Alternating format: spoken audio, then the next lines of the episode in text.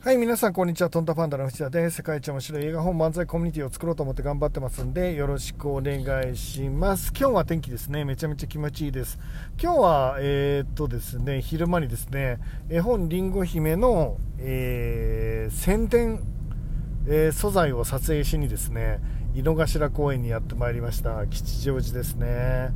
めちゃめちゃ人いっぱい。花見の季節なんですかね。なんかすごいみんな幸せそうで、すっごい気持ちよかったです。まあ暑くもなく寒くもなく1年では一番いい、まあそんな季節に入ったんじゃないかななんて思います。で、本リンゴ姫をね、えっ、と、今なん次の宣伝状態に入ろうと思っていて、えっ、と、今までは AI 推しでメディアの方に紹介させていただいてたんですけど、これからはですね、えっ、と、大人だからこそ楽しめる絵本なんだっていう、えーゾーンに入りたいと思ってます。大人だからこそ楽しめる絵本というゾーンにね入れたらいいかなと思っていてそのための撮影に来ました。えっ、とどうしてもね絵本だと子供の読み聞かせっていう既成概念があると思うんですけど僕はそれを壊そうと思っていて絵本ってつまり、えっとページ数の少ない物語えーイメージを膨らませることができる物語、まあ、だから皆さん子供に読ませてあげたいと思ってると思うんですけど、えっとそれは別に子供に特化した話じゃないですよね。えー、とイメージをどんどん膨らましてで短い時間で読み切れてで自分と対話して考える時間を十分たっぷり取れるようなね、えーそういう読書時間っていうものを、えー提供するのは、えー、と子供だけじゃないし、えー、と僕が思ったのはね例えば、えー、と今回僕が一番意識した絵本は「100万回生きた猫と」えー星の王子様」っていう本なんですけどこの2つの本って、まあ、児童書だったり絵本だから絵本っていうカテゴリーに入ったりすると思うんですけどえっ、とどうなんでしょう？僕ね大人になればなるほどこの2つって面白いんじゃないかなって思うんですよ。違いますかね？子供の読み物っていうよりは子供が見て感動するよりも多分人生経験重ねた人の方がえー、と星の王子様にしても100万回生きた猫にしても心が揺れんじゃないかなって。で人生経験を重ねてない人はもっと動きの大きいようなね、えー、と戦ったり喧嘩したり、えー、とどっちが勝ったとか負けるもんかみたいなやつの方が面白いから子供たちはそっちの方がねいないいないバーの方が面白いんじゃないかなと思うんですよね。でえー、と100万回生きた猫の深みとか星の王子様の深みって、えー、とたくさんのいろんな辛い経験してる人の方が分かると思うんですよね。で今回絵本りんご姫はまあ当たり前ですけどそういう本になってます。だから、えっと、単純な戦いもないし殴り合いもないし喧嘩もないし宇宙に飛んでいくっていうのもないし波動砲を撃つこと 波動砲はない古いな。撃つこともないしっていう本じゃないですか。でなので子供にとってはねそんな面白い絵本じゃないんじゃないかなって僕は思ってるんですよね大人の人がしっかり時間をとってゆっくり読むために作られた本なんですよねでそのことをしっかり伝えていきたいしだからなかなか分かってもらえないし既成概念があるのでそれ突破するっていうのはまあ、あの短期間では難しいのかなとは思ってますが、えー、となんとかですねそれを突破できるように、えーしていきたいなって思っています。はい、で、えー、と今日はねどんなお話をしようかなって思ってるかっていうとですね、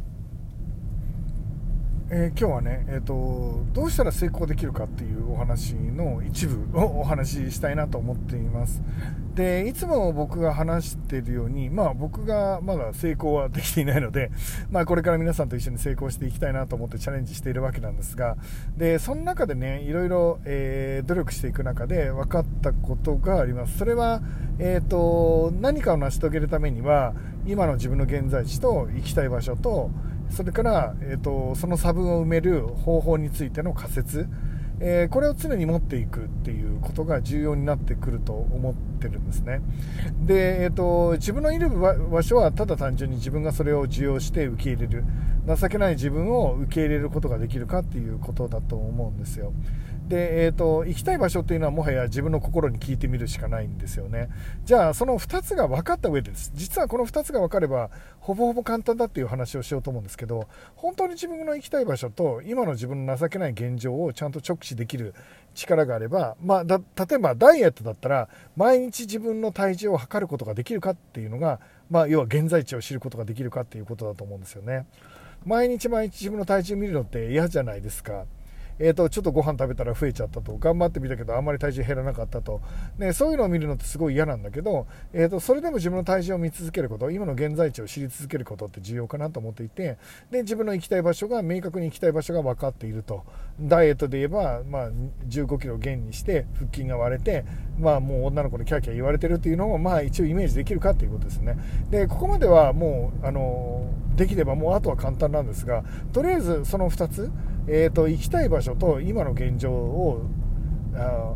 えー、何？今の情けない自分を見るっていうこと。それからワクワクする未来を見るっていうこと、えーと、この2つがまず一番重要でその2つができるかっていうことね。で次に重要なのが、えーと、その差分あるじゃないですか。なりたい自分とワクワクしてる自分と今の情けない自分との差分があるでしょ。その差分の埋め方の仮説を立てる。もう一回言いますね。その差分を埋めるつまりたどり着くための仮説ワクワクしてる場所に現在地からたどり着くための方法の仮説です。これそれをですね常に持っているかっていうのがとても重要だと思うんですよね。でそれが明確に分かっていれば基本的にはですよえっ、ー、とたどり着く可能性は大きく跳ね上がるんじゃないかなって僕は思っています。でその上でですね仮説どうやって知ることができるのって。で一生懸命考えて一応自分では案を出すけどもうちょっとしっかりした案がありそうだなと思った時どうするか。方法は1つなんですよね。皆さんが、えーと、今ここある場所にいてそこから A っていう駅に行きたい駅に行きたいとするとどうしますかって。えーと、今の場所も分かって、えーと、A っていう駅にも行きたいんだったらあとは行き方を知ればいいですよね。でも皆さんその街は初めてだから駅はどっちに行けばいいのかよく分かってないなんていう時にはどうするかっていうと方法は1つですよね。調べるしかないっていうことです。今の自分にその答えがないならば調べるしかないですよね。調べる方法っていうのは、まあ、あの2つあるわけですね。それはその情報が載っているところを検索する。それかその情報を知ってる人に聞く。この2つだと思いますね。で、えーと、例えば今自分がですねまあ何でもいいですけど年収を上げたいとか、えー、まあ、僕だったら絵本を、えー、10万部売る方法を知りたいっていう、えー、今年中に5万、えーと、いずれは10万。で5月までに1万を売りたいっていう目標を僕が持っているとするならばそれを検索するしかないですよね。どうしたらそれができますかって検索するんだけど検索しても出てこないですよね今言ったような質問は。ただどうするかっていうともうすでに売ってる人に聞くしかないっていうことですね。もうすでに5万、3万、10万って売ってる人にどうやって売ったんですかって聞くしかないということです。で、僕もですね、当然一番最初にそれをやりました。で、何十万部、トータルで言ったら軽々と100万部を超えているような大ベストセラー作家の方のところに頭を下げてお茶をしていただいてどうやってそんなことを実現したんですかっていうアドバイスをもらったんですねでまあコミュニティを作った方がいいよとか、えーと、作者がこういうふうに回った方がいいよみたいなことも教えてもらいましたで、えーと、僕自身もそれを聞きながらそれを、まあ、あの当たり前のように、えー、当然ですね言われたことを実践するようにしています。でつまり、えーと自分の現在地と行きたい場所が決まったらあとはその行き方は聞きゃいいんじゃねえのって言ってるんです。でこれ絶対やっちゃいけないのが行ったこともない人に聞く人が多いんですよ。つまりなんだろうなビジネスの話を聞きたいのに母ちゃんに相談するとかえーと、例えばなんだろうな大金持ちになりたいのに隣のお前の友達に相談するとかこれって怪しくないとか言って相談するんですよ。もうやめてって。やめてくださいみたいな。その子がどんな見識があるんですかっていうことですよね。で、その子、例えばなんだろうな、えー、国内で留学もしないで英語を話せるようになりたかったら、何十万円も、えーと、英会話学校に金を使ったけど、少しも英語が喋れなくなって、喋れないやつに聞いたら何て言われるんですか？分かってますよね。英語なんて、そんな学校行ったって話せるようになんねえよって言われて終わりですよ。話せない理由についていっぱい説明してもらうだけじゃないですか。なので、もし、えっと、国内の英会話学校だけで話せるようになりたいんだったら、国内の英会話学校だけでペラペラになった人を見つけた方が早いでしょっつってんです。